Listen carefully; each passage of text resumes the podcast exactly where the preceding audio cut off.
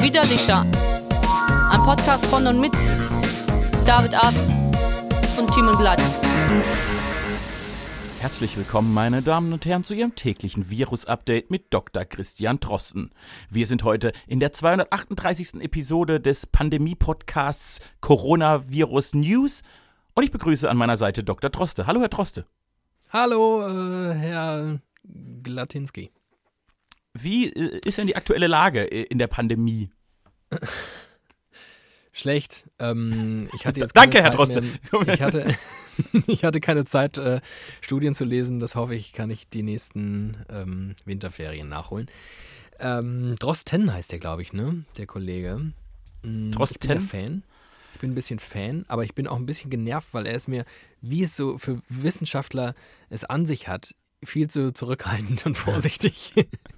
ich habe, da finde ich, da lobe ich mir Herrn Kekulé, ne, Ja. der immer Vollgas gibt. ähm, ja, äh, Crazy Times, hallo, auch von meiner Seite. Ich bin doch nicht Dr. Drosten, sondern Professor Doktor ist er sogar, glaube ich. Oh Gott, oh Ähm, Gott. Sondern einfach nur David Alf mit einem lächerlichen, handelsüblichen Masterabschluss in exakt keiner systemrelevanten Disziplin. Sowieso, Doch, wie ich gerade feststelle, Doch, stopp. Ich habe mir das Halt. gestern nochmal. Ich habe mir das gestern nochmal nachgelesen. Hier in der Verordnung der Landesregierung sind fünf Positionen an Systemrelevanz, also die Menschen, die ihre Kinder noch in Kitas bringen dürfen. Und darunter steht Rundfunk und Presse. Und da du ein ach Master geil, ich kann meine, dann kann ich meine vier Monate alte Tochter jetzt in die Kita bringen. kannst du, und da du qua Masterabschluss, qua Masterabschluss Journalist bist, Ja, ich habe wieder qua gesagt, hast du es gemerkt? du hast es gesagt. Willst du es nochmal sagen? Qua, da du qua Masterabschluss Journalist bist, bist du quasi hochschulgeprüfter, systemrelevanter Mensch. Und dann auch noch mit einem, wobei ein Volontariat, das zählt nichts, ne? Ist das, das ist ja überhaupt. Ja, also alles, ja was. inoffiziell. Ja, das stimmt, aber du bist, also du bist, hast einen Master in Journalismus, hast ein Volontariat und spielst, bist im Rundfunk. Also s- Es spricht, relativ, es spricht relativ viel dafür, dass ich hier Journalist bin und ähm, wie mir mein Chef am äh, Sonntagabend auch nochmal versicherte, ähm, ist das, was wir hier momentan radiotechnisch machen, wohl auch systemrelevant. Ähm, okay, dachte ich mir, dann, dann machen wir es halt. Dann bleib, bleib okay. du mal systemrelevant. Das ist gut, dass du systemrelevant Ich bleibst. bleibe einfach mal, ich bleibe stabil. Andere Leute bleiben stabil, ich bleibe systemrelevant. Das finde ich sehr gut. Äh, ich bin schon, äh, bin schon gespannt, wie das sich in der nächsten Zeit abspielt. Ich muss ja jetzt mal, jetzt mal Real Talk hier bei Widerlicher. Da sind wir nämlich Real wirklich. Talk. Hallo, herzlich willkommen bei Widerlicher. Äh, wir sind Real Talk. Äh, ich muss sagen, das war eine Meisterleistung an Dummheit und Unterschätzung, die ich die letzten zwei Wochen in diesem Podcast zum Thema Corona vollbracht habe. Muss mich auch mal selber diskreditieren Ja, und, und habe dann wieder festgestellt, was das doch, also wie leicht das eigentlich ist. Wenn man von nichts eine Ahnung hat, sollte man einfach die Fresse halten. Kann ich recht schlecht, aber ich habe es mal wieder gelernt. Weil alles, was wir gesagt haben, war falsch. Das stimmt wohl, ja. Ähm, ich, ich lobe mich nachträglich ein bisschen für meine Hamsterkauftheorie, weil ich glaube, das ist schon, also ich ertappe mich selbst und viele, viele, viele andere Menschen, jetzt nochmal in den Supermarkt zu gehen und so einzukaufen, dass man vielleicht nicht mehr alle zwei, drei Tage gehen muss. Ähm, und Ja. damit meine ich jetzt nicht für irgendeine Endzeit. Äh, Apokalypse einkaufen, sondern einfach für so, sagen wir mal, zehn Tage. Ne? Dass man so zehn Tage einfach zu Hause sitzen kann und essen und trinken kann und äh, es vielleicht im besten Fall sogar noch lecker ist. Ähm, aber ansonsten ja natürlich. Also man hat uns im Prinzip beobachtet dabei, äh, mit den Ohren beobachtet, wie wir dieser Sache immer mehr gewahr wurden, wie wir anfangs noch diesen Handels, diesen, diesen super, diesen super äh, ich bin gerade bin gerade abgelenkt, diesen, diesen Vergleich zur Grippe ähm, immer gemacht haben, wie ihn teilweise auch Leute immer noch machen. Ähm, Habe ich erst gestern, war das gestern? Gestern wieder gehört. Ähm, als mir jemand erzählte, naja, die Fallzahlen und dann hochgerechnet auf die Bundesbevölkerung. Und ich dachte so, ja, okay. Oh, naja. Ähm, und das wohlgemerkt von jemandem, der ähm, sich eigentlich auch Journalist nennen dürfte. Systemrelevant Und, äh, bei denen verstehe ich es nicht. Also ich verstehe es bei vielen Leuten, die sich einfach nicht so in dem Ausmaß äh, informieren, auch gerade ältere Generationen, die nicht so in Sachen Social Media und Push-Nachrichten getriggert und getrieben sind. Ähm, Leute, die sich aber so beruflich mit ähm, Inhalten auseinandersetzen, finde ich dann doch irgendwie bemerkenswert. Ähm, aber ja, es ist schon spannend, ne? wie, wir, wie wir zwei auch äh, und, und gleichzeitig, wie krass das ist. Ich meine, diesen Wandel, den wir vollzogen haben, haben ja dankenswerterweise viele ähm, mitgemacht. Nicht diejenigen, die jetzt irgendwelche Corona-Partys starten und auch nicht diejenigen, die ich jeden Tag vor der ähm, vom nahegelegenen Kiosk sehe. Also es ist so krass, ich bin ja gestern vorbeigelaufen. Da ist, wir haben so einen Kiosk, da kann man sich irgendwie ein Getränk auf die Hand nehmen und dann da rumstehen. Da standen gestern so ungefähr 60, hm, 70 Leute. Hm, also bei vielen ist es noch nicht angekommen.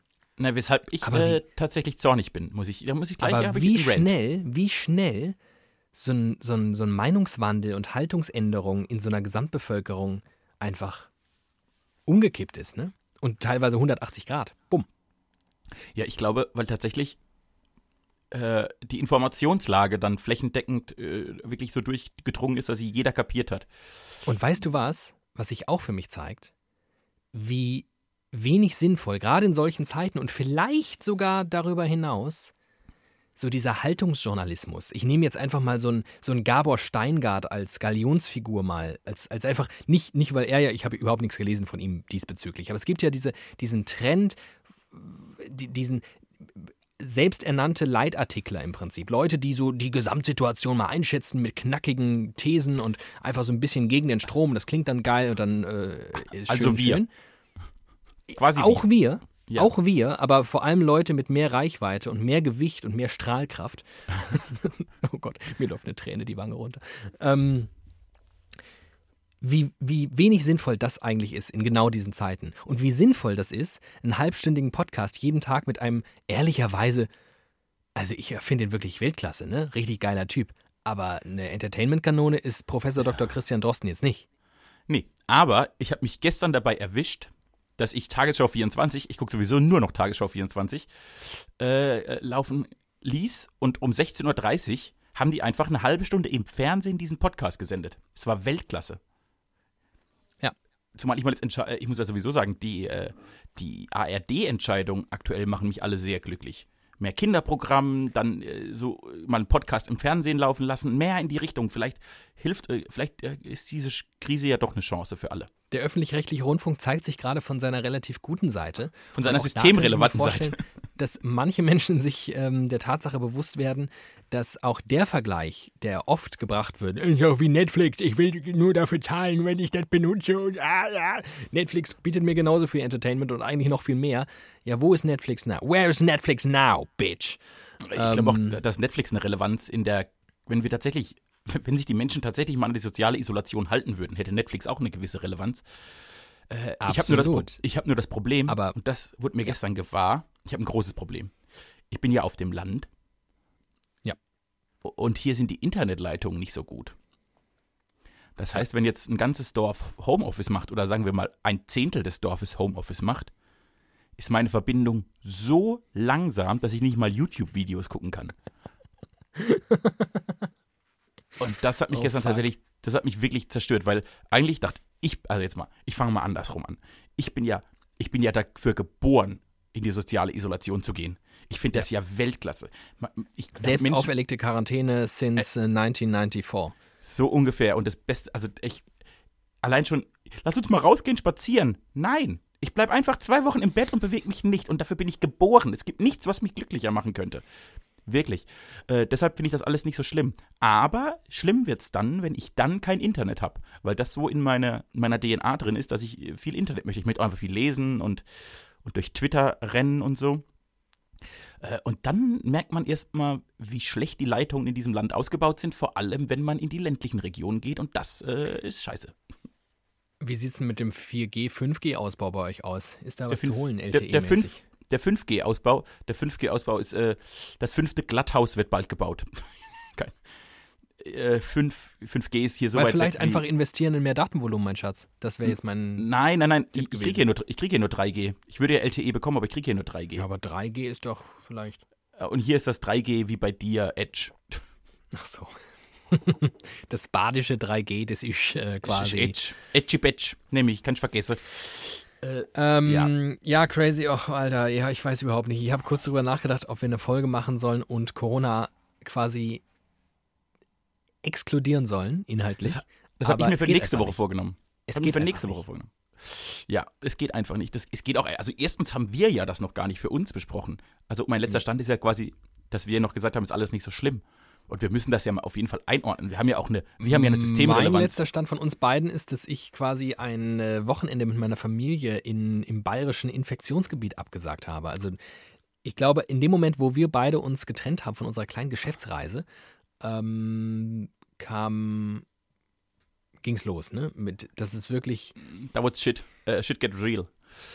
Ja, und Äh, gleichzeitig, was ich, was ich lustig finde, was ich ein Zitat, das ich auch oft gelesen habe in der vergangenen Woche, ja, und dann äh, Mittwoch, Donnerstag, Freitag, da hat sich die Situation ja so krass geändert. Und ich denke mir, nee, hat sie eigentlich gar nicht. Eigentlich ist genau das eingetreten, was eigentlich alle Leute, die Ahnung von Pandemien haben und von Viren, vorausgesagt haben. Nämlich, dass das bei uns genauso passieren wird, wenn wir jetzt nicht Dinge ändern. Ähm, aber in der Tat, was sich geändert hat, ist halt die, die Wahrnehmung davon und die Realisation. Ja, Die hat bei uns eingesetzt, als wir zwei uns getrennt haben. Genau. Und seitdem haben wir auch eigentlich nichts mehr voneinander gehört. Ich weiß nur, dass du im Homeoffice sitzt. Ich bin im Homeoffice, da fühle ich mich richtig wohl. Äh, stimmt, nur ich muss ja, verstehst du, ich muss an die Systemrelevanz von Widerlicher denken. Und unser letzter Stand bei Widerlicher ist, dass ja alles nur halb so schlimm ist. Ach, der. Deshalb muss ich hier nochmal eine Einordnung liefern. Liebe Widerlicher Litschis, die ihr uns vertraut und hörig seid. Ich möchte, dass ihr alle auf soziale Interaktion verzichtet und euch zu Hause einschließt und nochmal alle Folgen Widerlicher nachhört. Das wäre mein Tipp für die Quarantäne. Legt euch selbst Quarantäne auf, bleibt zu Hause. Die Wirtschaft braucht euch nicht. Niemand braucht euch, außer eure Familie. Und für die müsst ihr euch schützen. Niemand braucht euch. Niemand Lasst braucht euch euch, das außer gesagt sein, liebe. Niemand braucht euch. Da draußen. Aber ihr an eurem Wir Herzen. schon. Und wir, wir brauchen euch. Deshalb könnt ihr euch zu Hause hin und an alle widerlicher. Das ist total das Einzige, was hilft. Ich möchte meinen alten Opa noch mal in den Arm nehmen. Deshalb bleibt ihr jetzt alle gefälligst zu Hause, okay? Danke. Äh, ja, und äh, was aber tatsächlich ganz spannend ist, ist ja, dass, wie du richtig gesagt hast, wir das alle so ein bisschen. Die Wahrnehmung der Gesellschaft war nicht so dramatisch, wie vielleicht die Lage schon dramatisch war. Äh, Und das liegt halt daran, dass man nicht gut informiert ist und halt niemand auf dieser Welt Ahnung von Exponentialgleichungen hat, außer Mathematiker. Denn ich erinnere mich noch, wie selbst ich im Matheunterricht saß und dachte, Exponentialgleichungen brauche ich nie wieder in meinem Leben. Ja, ja, ich. Was ich so strange finde, ist, dass, also, wenn ich was noch weiß in Sachen Exponentialgleichung, dann ist es im Prinzip diese Funktion, die sich auf einem Graphen als sehr, sehr steile Kurve darstellt. Ja. Und diese Kurve wurde ja bei jeder Gelegenheit überall gezeigt. Und ich muss ja jetzt wirklich überhaupt exakt kein mathematisches Verständnis haben, um zu realisieren, innerhalb kurzer Zeit geht es da richtig, richtig, richtig bergauf. Und mit bergauf meine ich nicht das gute Bergauf, sondern das eher doofe Bergauf. Und insofern, ich verstehe wirklich beim besten Willen nicht. Und ich habe wirklich viel Verständnis für Dummheit, weil ich bin selbst bemerkenswert dumm. Ähm, aber wie kann man das nicht verstehen, dass Fallzahlen jetzt ni- ni- nichts aussagen, außer dass es in 2,6 Tagen und tendenziell ja sogar ein bisschen kürzer sich verdoppelt und dann wieder verdoppelt und dann wieder verdoppelt. Und wenn diese Fallzahl immer mehr steigt, steigt die Verdopplung und oh Gott, oh Gott, oh Gott, oh Gott, oh Gott. Und wenn man das weiß, wie kann man dann seine Kinder auf Spielplätze lassen, selbst in Cafés gehen, Eis essen gehen und in Massen durch Parks und Zoos laufen? Leute, habt ihr den Arsch offen? Das macht mich wahnsinnig. Das macht mich wahnsinnig. Und das Lustige ist ja, da können wir auch mal drüber sprechen. Ich beobachte ja an mir etwas, was ich so gar nicht, hm, weiß ich gar nicht, vielleicht nicht kannte oder auch nicht so erwartet hätte. Ich bin ja nun, wir alle sind ja da in einer Situation, die wir so eigentlich nicht kennen. Es gab sowas in unserer Lebzeit noch nicht. Ähm, ich bin so vorsichtig, dass ich glaube, von außen betrachtet, man mein Verhalten fast als ängstlich bezeichnen könnte. Ähm, allein wenn du siehst, wie ich morgens, wenn ich ins Studio komme, wie ich mein, wie ich alles desinfiziere, was ich da. Ich glaube, also wenn es nicht mehr läuft bei mir, ich könnte jetzt ein Reinigungsunternehmen aufmachen. Ich habe das perfektioniert mit diversen verschiedenen Mittelchen, unterschiedlichen ähm, Tüchern und so weiter, um da in Ritzen reinzukommen, in die ich wirklich ähm, Wahnsinn. ähm, und wie das anderen aber anscheinend nicht so geht. Mit anderen Worten, ich hielt mich bislang für einigermaßen, ich weiß, ich bin so ein unterkühlter Typ, mich kann nicht so richtig was das löst jetzt in mir keine Stimmungsausbrüche aus. Ich verfalle selten in irgendwie panikartige Zustände. Ich, ich halte mich selbst für einen relativ entspannten Typen. Und dann gehe ich raus und sehe diese 60, 70 Leute am Kiosk stehen und denke, ah nee, anscheinend bin ich irgendwie der Hysteriker hier. und ich finde zu Recht, also ich finde zu Recht, aber es gibt sehr viele Menschen da draußen, die noch viel entspannter sind als ich. Wie entspannt sind die denn mit dem Rest des Lebens? Sind die auch so entspannt, wenn es um Atomkriege geht, um äh, Flüchtlinge, die irgendwo an Grenzen verhungern und erfrieren? Sind die, ja, sind die immer so? Oder ist das ja, jetzt nur. Doch, nee, das sind immer, das sind, die sind immer so. Das sind die, die praktisch sagen, ach nö, bleiben wir auf der Couch, was? Oh, pff, oh, AfD im Bundestag, ja, müssen wir was dagegen machen, aber wählen gehe ich nicht. Und Flüchtlinge am Mittelmeer, ach, hm, nö. Aber was? Äh, Corona? Nö, ich gehe trotzdem raus und trinke meinen Kaffee, mache ich ja immer so. Das sind praktisch Gewohnheitstiere. Menschen fällt das ist ja Wahnsinn. schwer Das war mir nicht so klar, dass es, dass es das gibt. Ich, ich weiß nicht, ich dachte, weiß ich, ich äh, zitiere äh, uns selbst. Ich glaube, in der vergangenen Folge haben wir beide noch gesagt, dass wir keinen journalistischen Artikel über den Coronavirus bislang gelesen hatten. Ja, ich habe seit, ich habe seit dem letzten Mittwoch, ich glaube, und ich glaube, es ist nicht übertrieben, jeden journalistischen Artikel in Deutschland über den Coronavirus gelesen.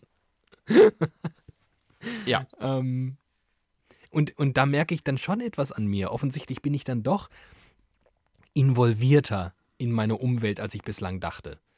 Ähm, und ganz offensichtlich sind es aber andere dann so gar nicht. Wie krass. Also wie krass. Selbst, selbst wenn man jetzt, also selbst wenn man sagt, okay, komm, wir können es eh nicht aufhalten, jeder kriegt es halt, selbst wenn man dem Stand jetzt Irrglauben äh, aufliegt, dass man sich einfach infiziert und danach immun ist, weil dafür gibt es einfach keine Beweise, ähm, dann muss einen doch diese ganze Stimmung, dieses Ganze, was da gerade alles passiert, dass wir, dass wir, egal welches Gespräch man zufällig mitbekommt, egal wann man den Fernseher, das Radio, das Internet anschaltet, egal wo man ist, es gibt nur dieses eine Thema, dann muss man dann, davon doch eingeholt werden. Das muss doch was mit einem machen. Das stimmt. Äh, was auch faszinierend ist, ist ja zum Beispiel, dass jetzt am Wochenende wurde gesagt, äh, ja, ab Montag schließen die Kneipen teilweise und so und dann sind am Samstag nochmal alle feiern gegangen, weil es ist ja der Last Night Out. Ja, das ja. ist natürlich, das ist natürlich zielführend, wenn wir es zumachen und dann davor nochmal alle zusammen weggehen. Das ist genau dafür macht man es. Wobei ich dann aber auch die Regierung nicht verstehe, dass die da immer mit so Übergangsfristen, gerade bei so Sachen wie Clubs und so, ja, macht die doch sofort zu. Und was ich nicht verstehe, und vielleicht kannst du mir da mehr helfen, weil du der klügere und wissenschaftlichere von uns beiden bist, ob, äh, wieso verhängen die nicht einfach eine Ausgangssperre? Ich glaube, die kommt jetzt.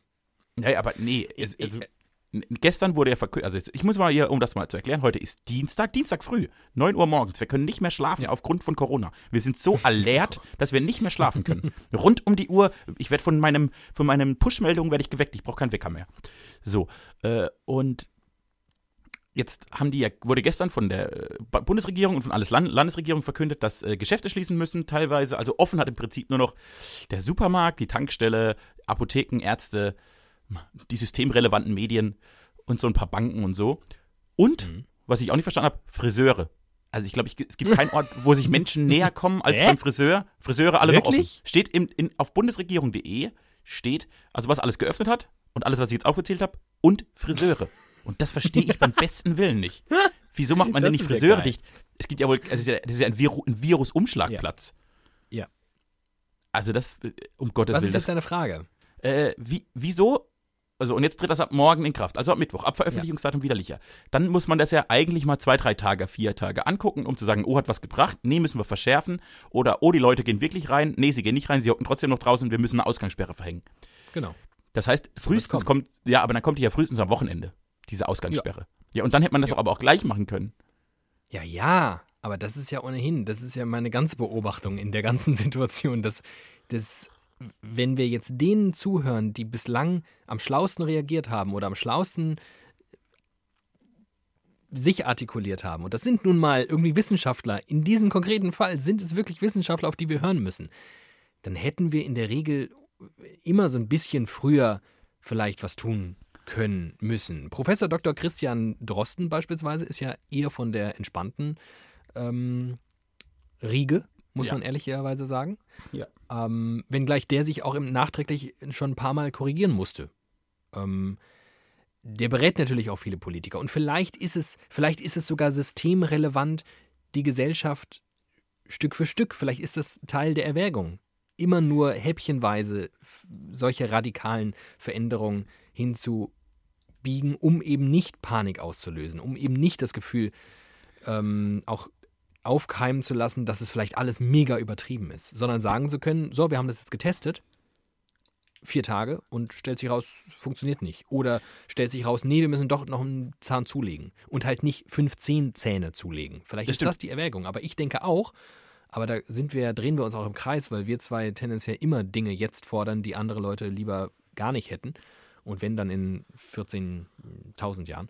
Ähm, ja, klar sind wir ungeduldig. Und ja, klar denke ich mir, Alter, macht's einfach jetzt. Komm, schadet doch jetzt auch nicht mehr so viel. Also, was für einen Unterschied macht das jetzt noch? Außer, dass das Wetter momentan mega geil ist und wir am liebsten draußen wären. Ihr. Ihr werdet am liebsten draußen, ich nicht. Äh, überall sind Viren. Äh, was ich mich gefragt habe, tatsächlich auch dahingehend, ob das an der Größe unseres Landes liegt. Also, keine Ahnung, Litauen macht äh, nach dem ersten Fall alles dicht, aber da wohnen halt auch nur vier Leute. Also verstehst du, das praktisch, man muss Deutschland langsamer hochfahren, weil es viel, viel mehr Menschen sind und viel leichter eine Panik und sie viel drastischer ausfallen könnte. Man sieht das ja jetzt an ja. dem dummen Klopapier, was es auch nirgendwo auf der Welt gibt, nur bei uns. Diese Klopapierkäufe. Ja. Aber gut.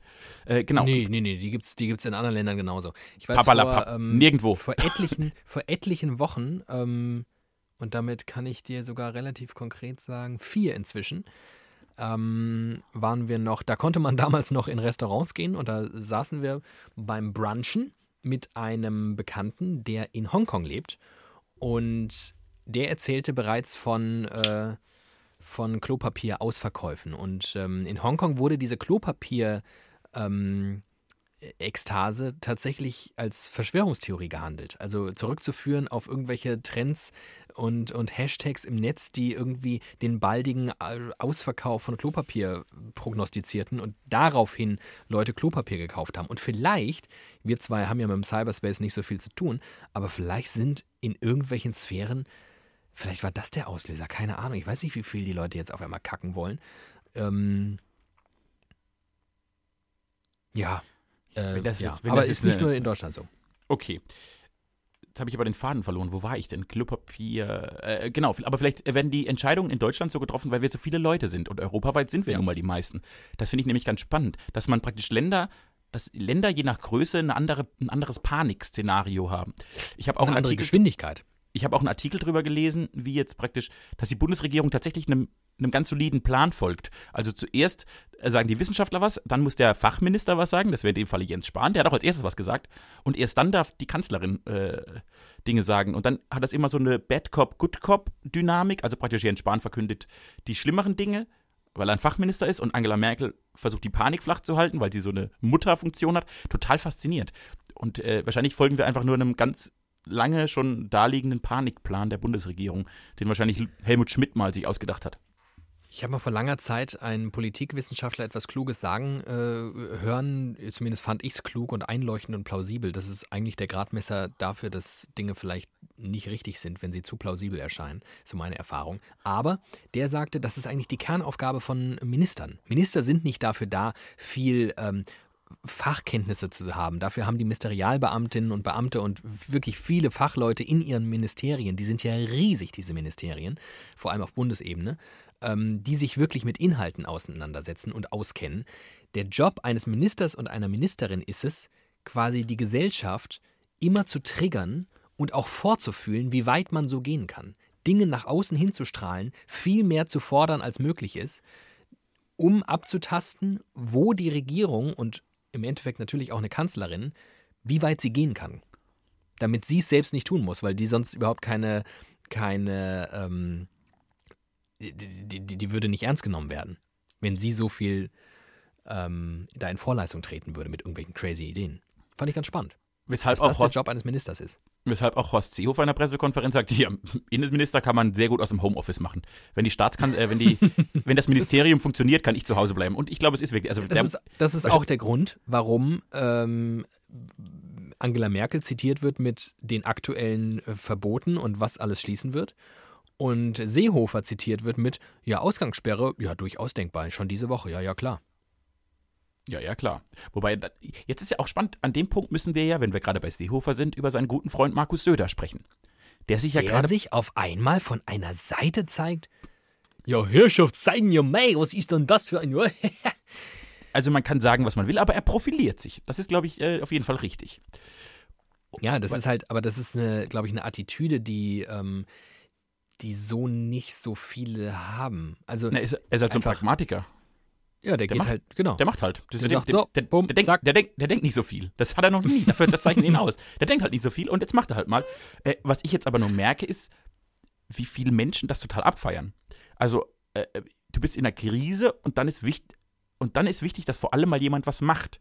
Vielleicht Ja. gar nicht in erster Linie, was er macht. Ich, ich sage jetzt gar nicht, dass er was Natürlich. falsch macht. Ich glaube, der macht sogar gerade relativ viel richtig. Aber dieser blinde Aktionismus wird mehr gelobt, als jetzt irgendwie Herrn Drosten zwölfmal zuzuhören und sich dann zu überlegen, Ja. was man macht, glaube ich. Und das ist natürlich todesgefährlich, weil ja dann Weil Krisen, genau, ja, so, so funktioniert das und am Ende sind wir zwei auch diejenigen, die sowas geil finden, wenn wir all das jetzt schon fordern, was Herr Drosten auch immer noch ähm, bisweilen kritisch sieht.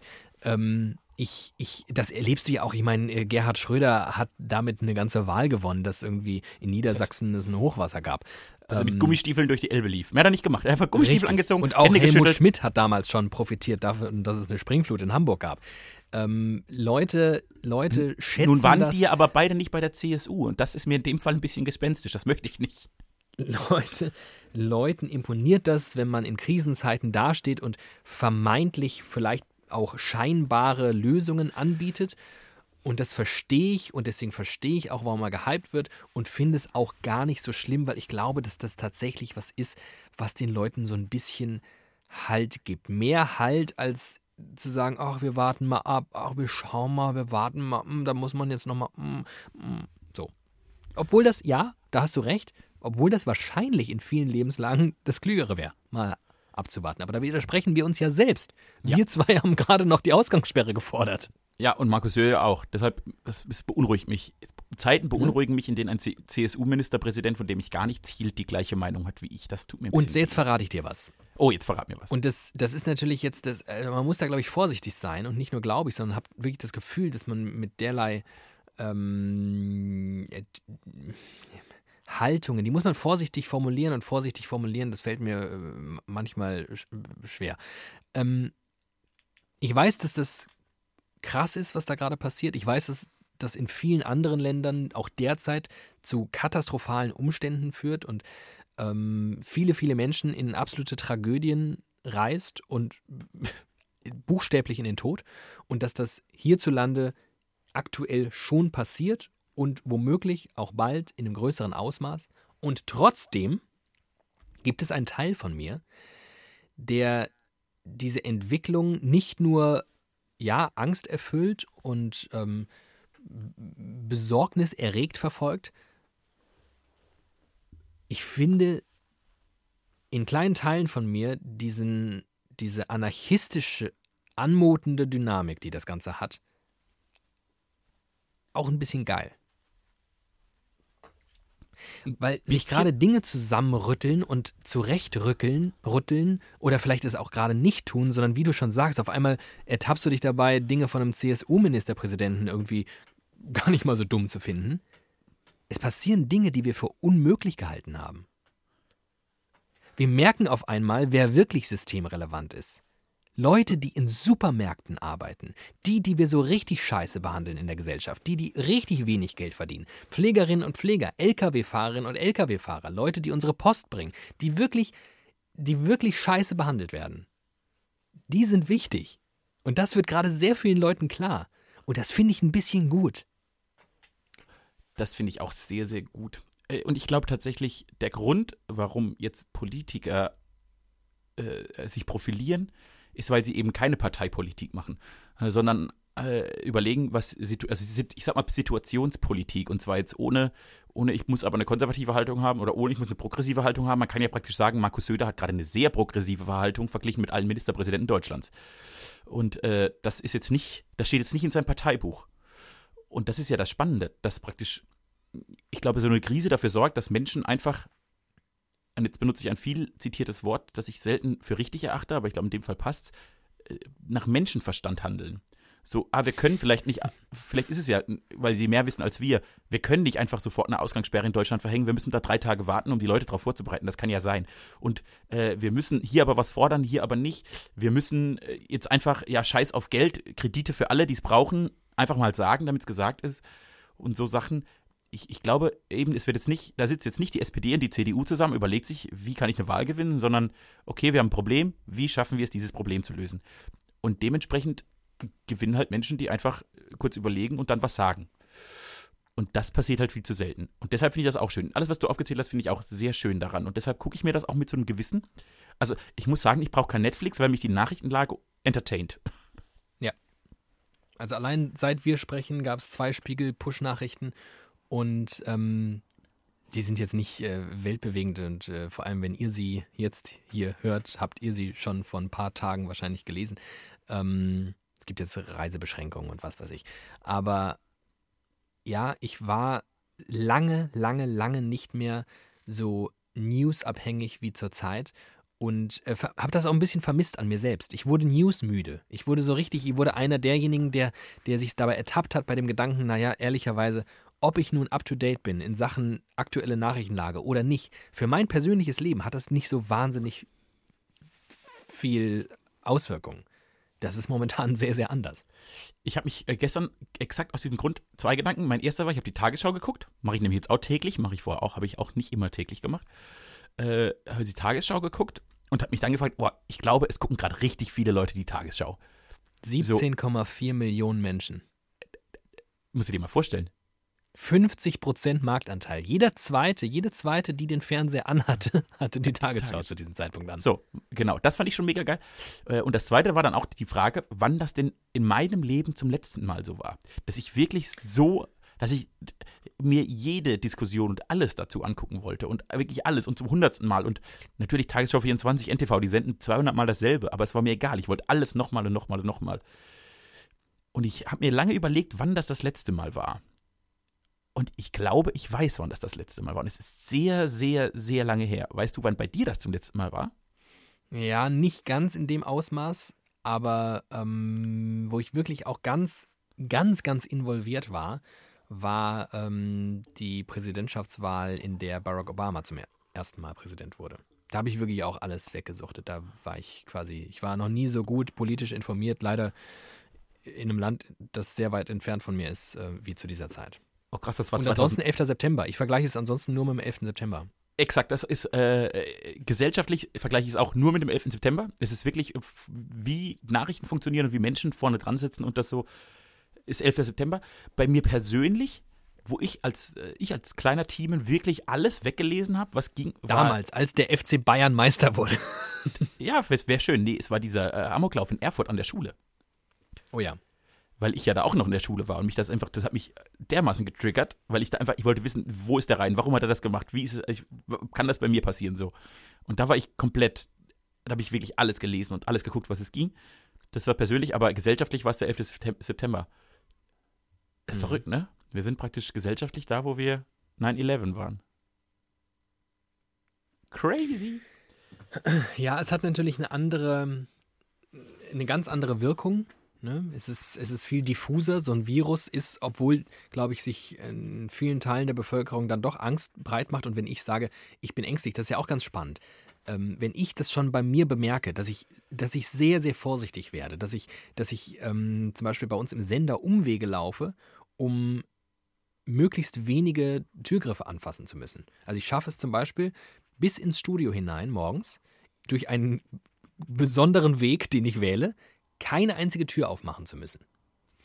Ähm, und wenn das bei mir schon so ist, wie geht es dann erst den Teilen der Gesellschaft, die es gibt, die von Hause aus viel, viel vorsichtiger sind und angstgetrieben und bisweilen in Panik geraten? Also wie krass muss das erst für die momentan sein? Ja, die haben und, jetzt 100 ähm, Packungen Klopapier im Keller.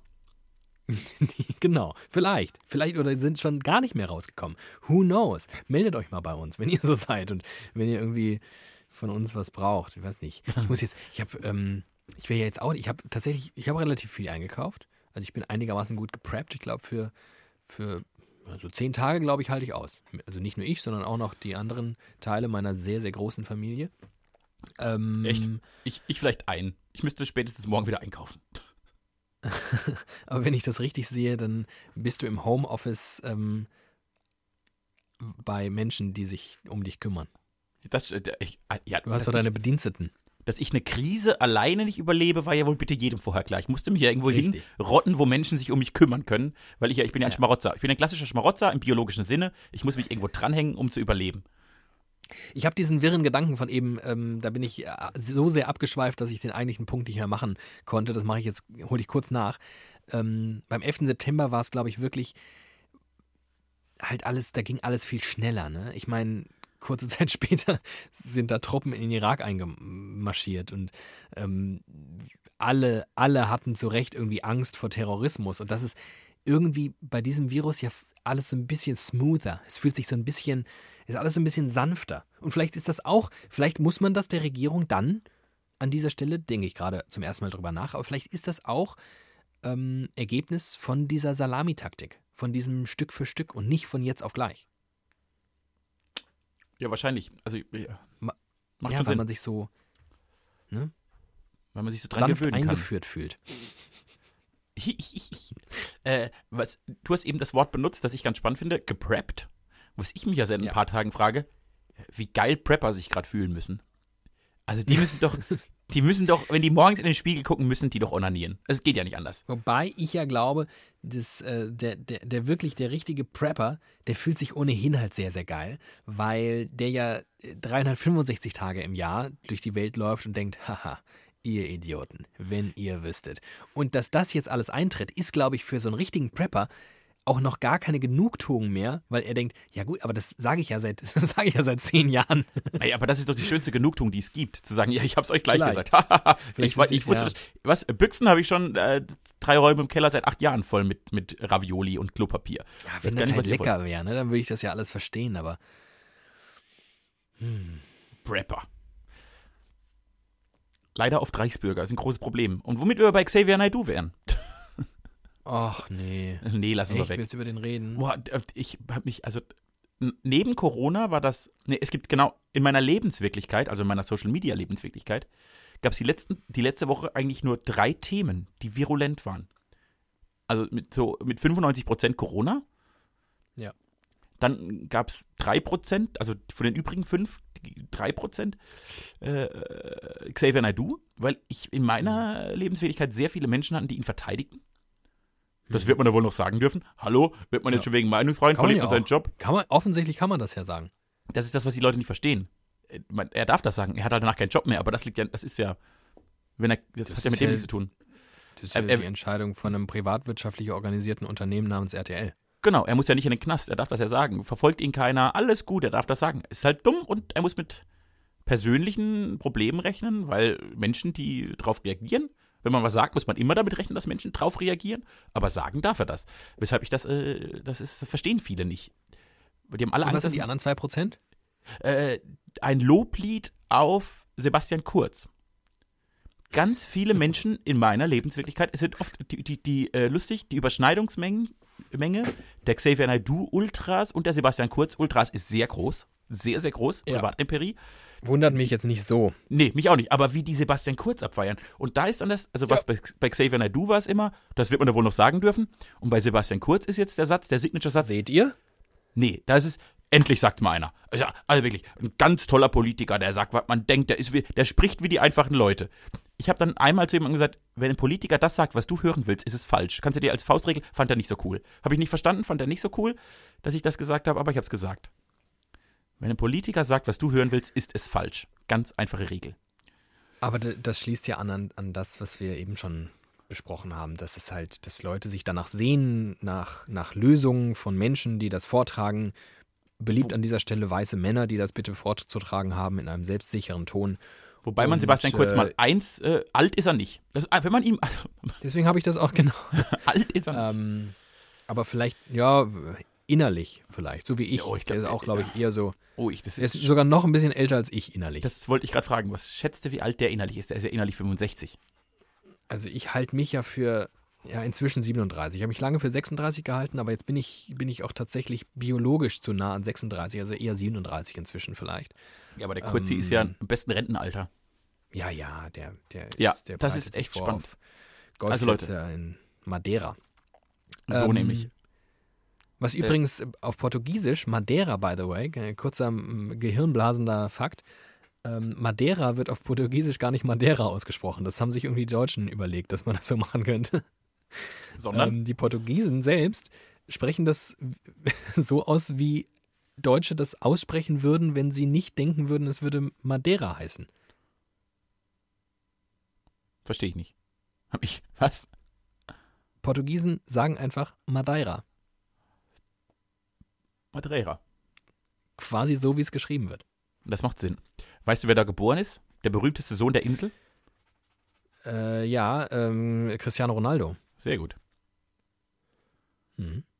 Ist auch einer der wer ist der berühmteste Sohn von Mallorca? Hui. Wer ist der berühmteste Sohn von Mallorca? Wer hat da im letzten Jahr bei den großen Überschwemmungen, wer hat da draußen mit der Schippe da, mit den Leuten, mit den einfachen Leuten, mit dem Fußvolk? Der König. Nadal. Ja, wie, wie heißt denn der? Der Tennisspieler. Raphael, ah, Raphael Nadal. Aber der König ist ja nicht auch. Ah, die haben da nur ein Schloss. Ich weiß nämlich noch, ich war als Kind. Die haben dann nur ein Schloss. Ich war, da, ne, ich war nämlich als Kind sehr oft auf Mallorca und da hieß es Ja. immer, wenn man gelandet ist, ist man da losgefahren und dann hat man anhand der Beflaggung ob, gesehen, ob der König gerade auf der Insel ist oder nicht.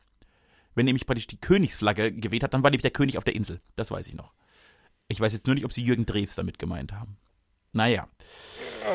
Äh, stimmt, Rafael Nadal ist Mallorquiner, hast du, hast du recht. Mhm. Ich kenne ich kenn nur den berühmtesten Sohn der Insel Lanzarote. Und die kenne ich wiederum nicht. Nee, das ist ein Künstler, der heißt Cesar Manrique. Das, das weiß ich. Wow. Ja, da war ich mal. Mehr weiß ich nicht. Und der berühmteste Sohn von Ägypten? Äh, Ramses.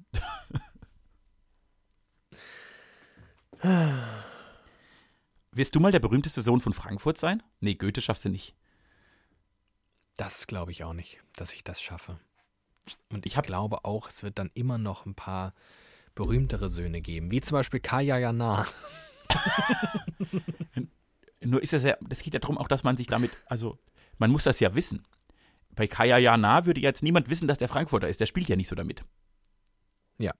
Das heißt, Aber so wie du mich einschätzt, glaubst du, dass ich jemand bin, der so auf Lokalpatriotismus rumreitet?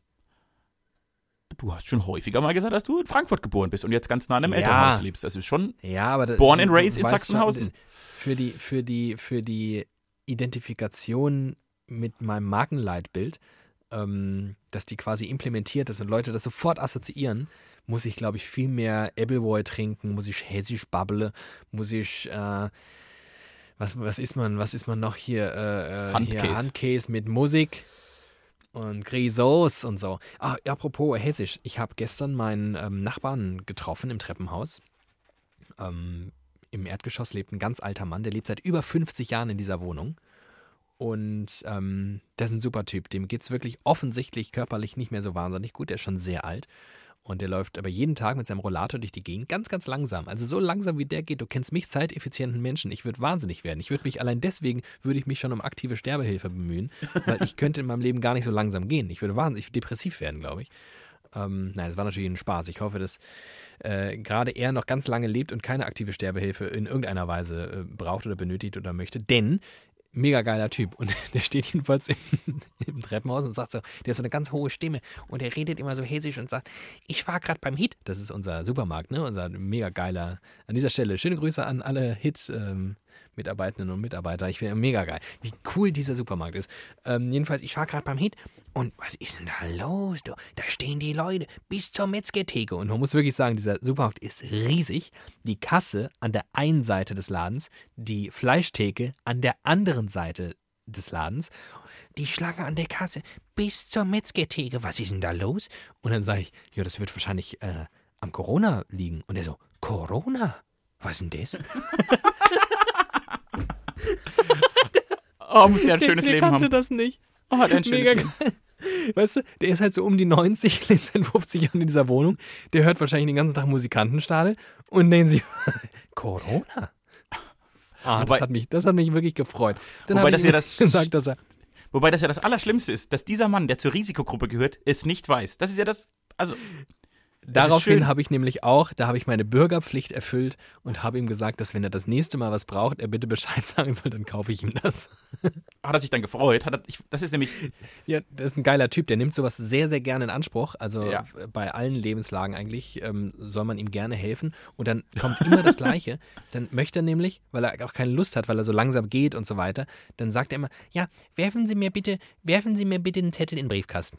Und dann sollte ich ihm nämlich meine Nummer auf einen Zettel schreiben und in den Briefkasten werfen. Das mache ich nämlich jetzt gleich, wenn ich nach Hause komme. Und dann, ähm, und dann ruft er mich an, wenn er, wenn er was braucht. das finde ich gut. Das hast du, ich bin stolz auf dich. Das hast du gut gemacht. Ich habe ja die ganze Zeit den Wunsch, das Menschen anzubieten, nicht weil ich es machen will, sondern weil ich die Reaktion im Gesicht der Menschen sehen möchte.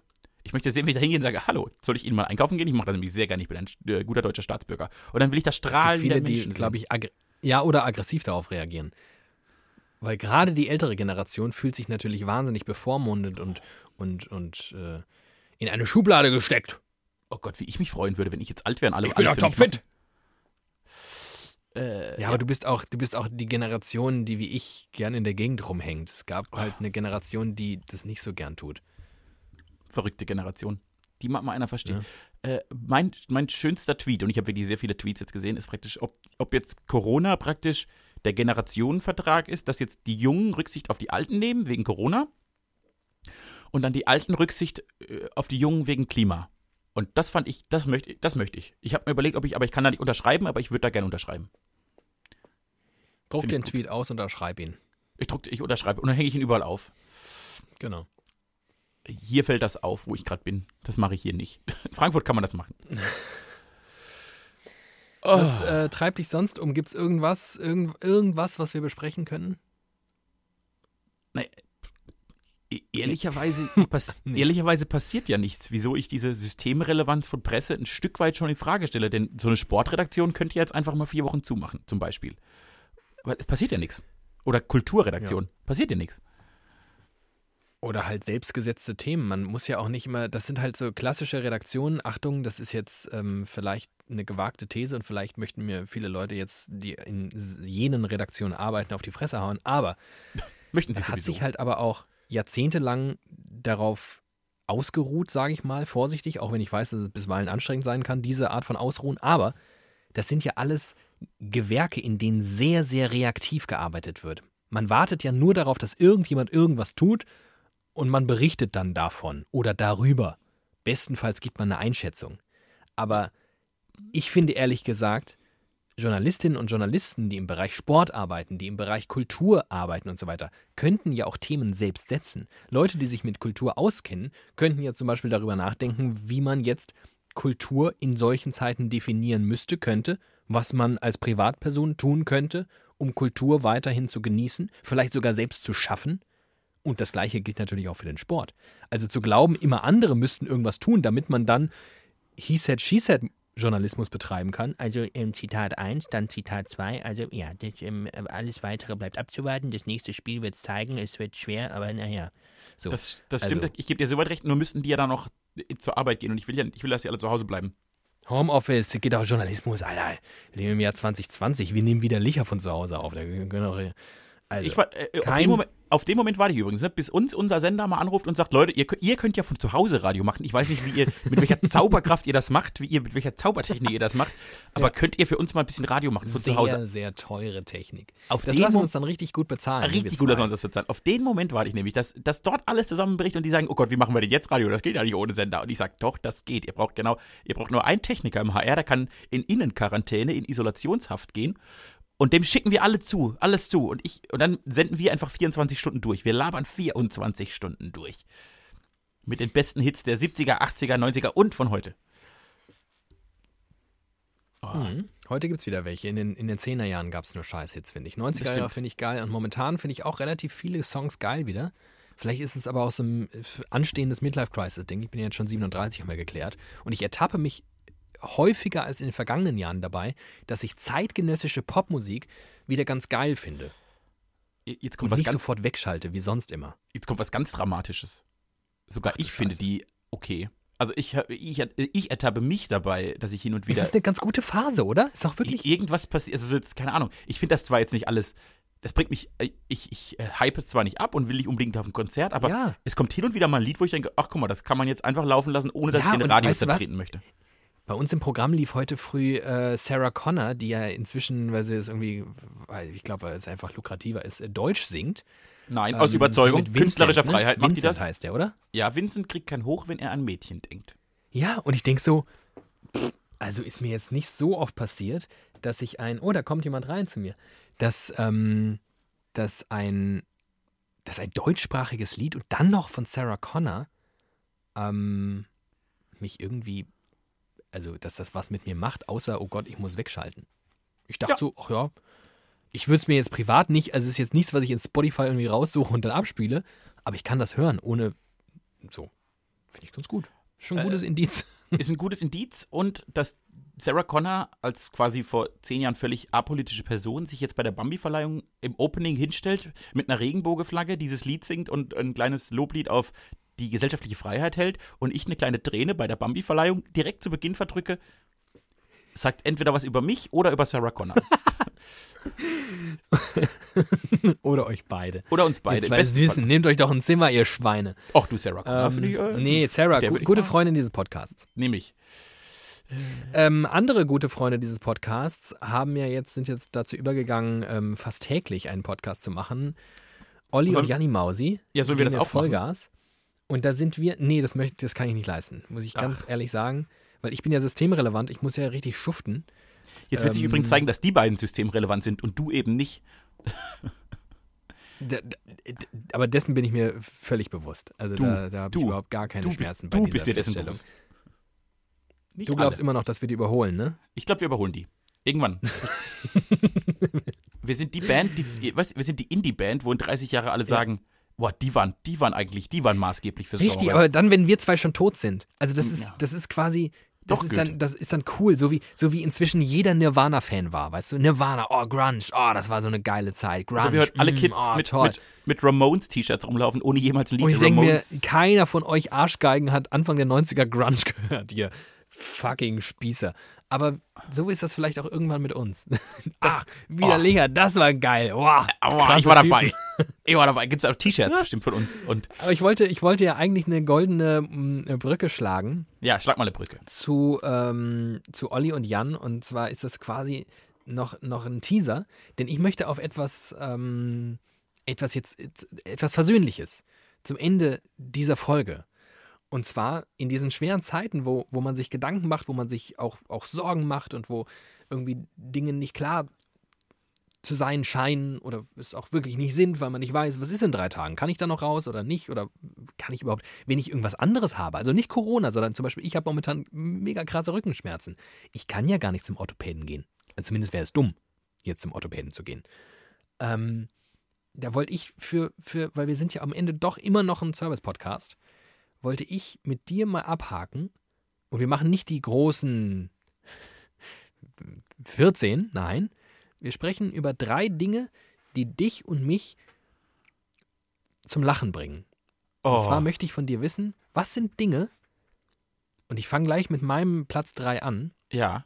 was sind Dinge, die dich zuverlässig zum Lachen bringen? Immer und immer wieder. Quasi für euch, liebe Litchis da draußen, damit ihr jetzt mindestens mal sechs Sachen habt, die ihr vielleicht irgendwie bei YouTube nachgucken könnt oder die ihr an euren Verwandten ausprobieren könnt. Ich weiß nicht, was Steam gleich vorschlägt. Vielleicht hat es auch irgendwas mit Kaninchen zu tun oder so.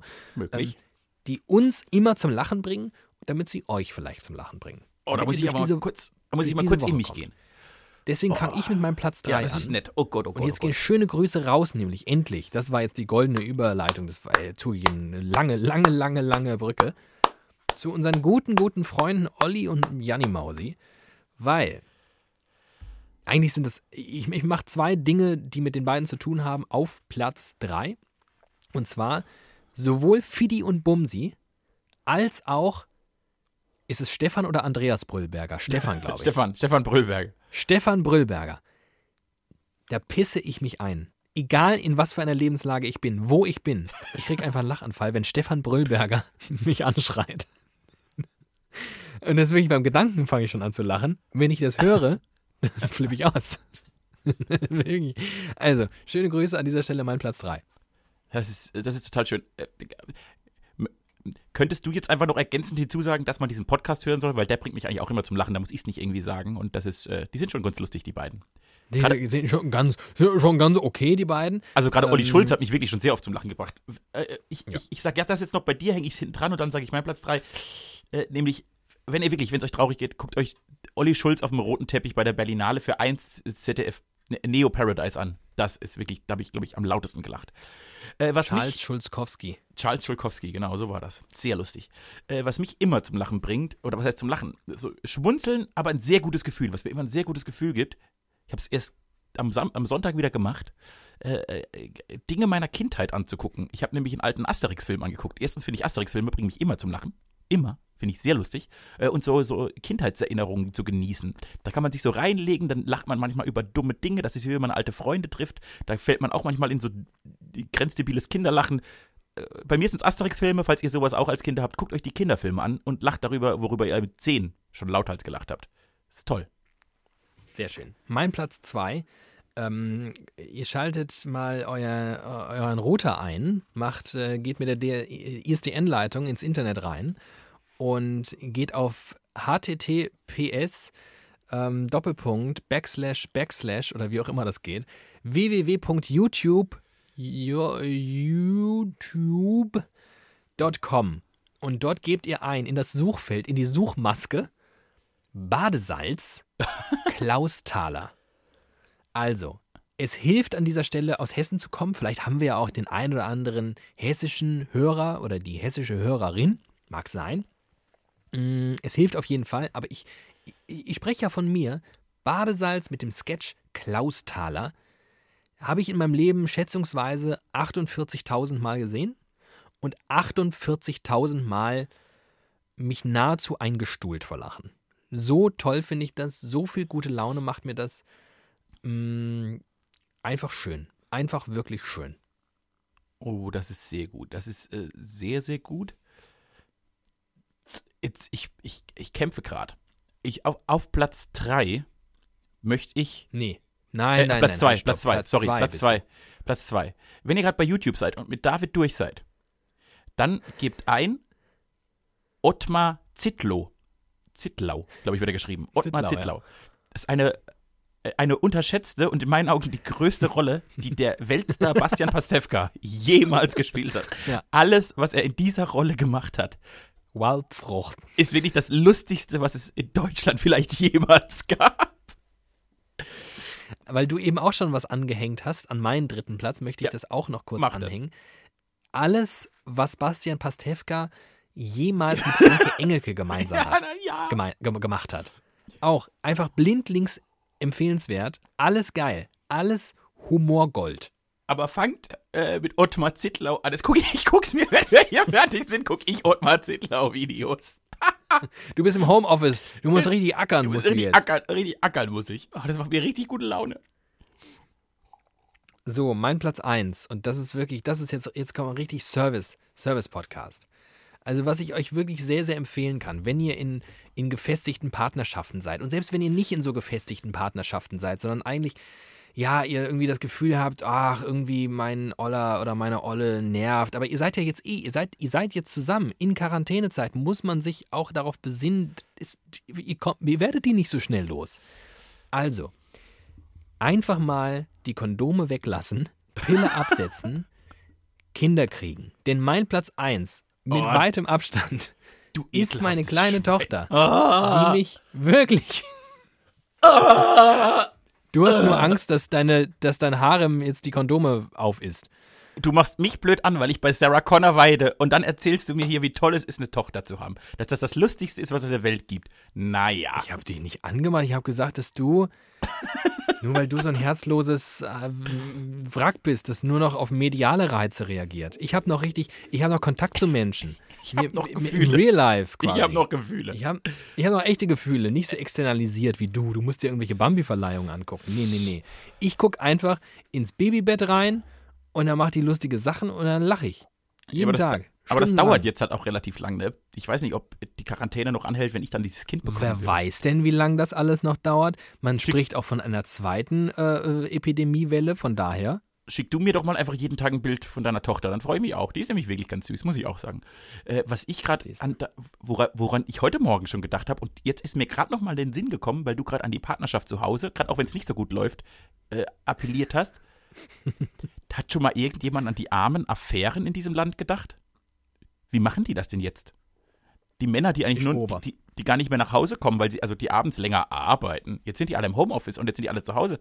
Ja, wer, wer bügelt denn jetzt die Sekretärin? Wie läuft denn das jetzt? Skype-Sex. Ich hätte gerne eine Schweigeminute für alle Affären, die in einer Quarantäne zugrunde gehen. An die denkt nämlich nie jemand. Ja. Äh, Platz 1. Ich muss ehrlich sagen, ich bin nicht. Ich, ich hatte. Das ist schlecht. Ich hatte nämlich einen ähnlichen Gedanken wie du, den ich jetzt aber nicht sagen kann, weil er so gefühlig ist. Worüber ich mich immer amüsieren kann. Praktisch, wenn, wenn der Strom ausfällt, wenn der Router kaputt ist, wenn alles kaputt ist. Über die Schrulligkeiten der Menschen in meinem Umfeld. Ein Beispiel. Ich habe eine engagierte Mutter und einen rauchenden Bruder. Und seit 15 Jahren versucht meine Mutter täglich meinem Bruder klarzumachen, dass er aufhören soll zu rauchen. Er tut's nicht. Aber sie wird es jeden Tag Ich weiter finde das so, so die Wortwahl, eine engagierte Mutter. Wenn man deine Mutter kennt, dann ist das. Also, das engagiert trifft es ja nicht ansatzweise. Naja, aber- Ist ja. Ich weiß nicht, ob es da eine Steigerungsform gibt, aber Ja, man muss, man muss sie für deine Mutter erfinden. Ja. So, Man muss jedenfalls den Superlativ finden. versucht sie jetzt schon seit über 15 Jahren täglich, täglich, meinem Bruder klarzumachen, dass er nicht raucht. Oder seit 10 Jahren versucht mein Vater täglich neue Techniken zu verstehen. Äh, Smart TVs, Handys. Und er scheitert. Und das einfach in Ruhe zu beobachten, wenn man Zeit dafür hat. Und so hat ja jeder seine Schrulligkeiten. Jeder Mensch, sobald man nicht ganz allein ist, aber in so einer kleinen Gruppe. Das, das gönne ich euch. Und wenn nicht, denkt darüber nach, an die Schrulligkeiten der Menschen und amüsiert euch einfach mal ein bisschen über die Menschen. Wir regen uns so oft über sie auf. Ich reg mich gerade über alle auf, die ihre Kinder noch auf Spielplätze schicken und die selbst in Cafés sitzen. Aber ihre Schrulligkeiten sind doch amüsant. Das waren unsere Platz 3. Äh, äh, Top Das 3. war, unsere, das war unsere unsere, Top 3. So. Wir haben keinen Jingle und wir sollten, glaube ich, auch keinen machen. Jemals. Wir Niemals. Sowieso. Niemals Jingles. Nicht Einfach so niemals Jingles. machen, denn auch wenn sanft und sorgfältig und fest und flauschig und wie es alles heißt, das ist alles ganz klasse, aber, aber klassiger als äh, wieder Licher ist ja quasi nichts. Wir haben schon lange kein Licher mehr getrunken, by the way. Das, ähm, Ingwertee. weiß nicht, wann, wir, wann kann man das mal wieder machen? Ich habe ich hab tatsächlich Ingwertee vor mir. Ich auch. Ich habe gerade einen Liter Ingwertee während dieser Folge getrunken. Ach, siehste. Ach, ist das schön. Wir sind nämlich, wir sind uns fern und doch so nah. So, möchtest du jetzt zum Abschied noch ein.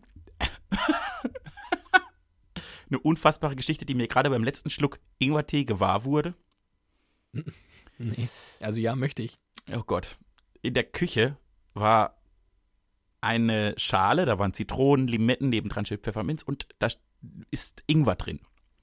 Und ich habe das klein geschnitten und mir ins heiße Wasser geschüttet vor dieser Folge. Und ich dachte schon die ganze Zeit, hm, das schmeckt aber nicht nur nach Ingwer. Irgendwie schmeckt das ein bisschen komisch. Das schmeckt anders. Oh Gott. Gestern Abend gab es Kartoffeln zu essen. Ich habe gerade einen Kartoffeltee getrunken. ich habe eine Ingwerzehe und eine Kartoffel in meinen Tee geschnitten.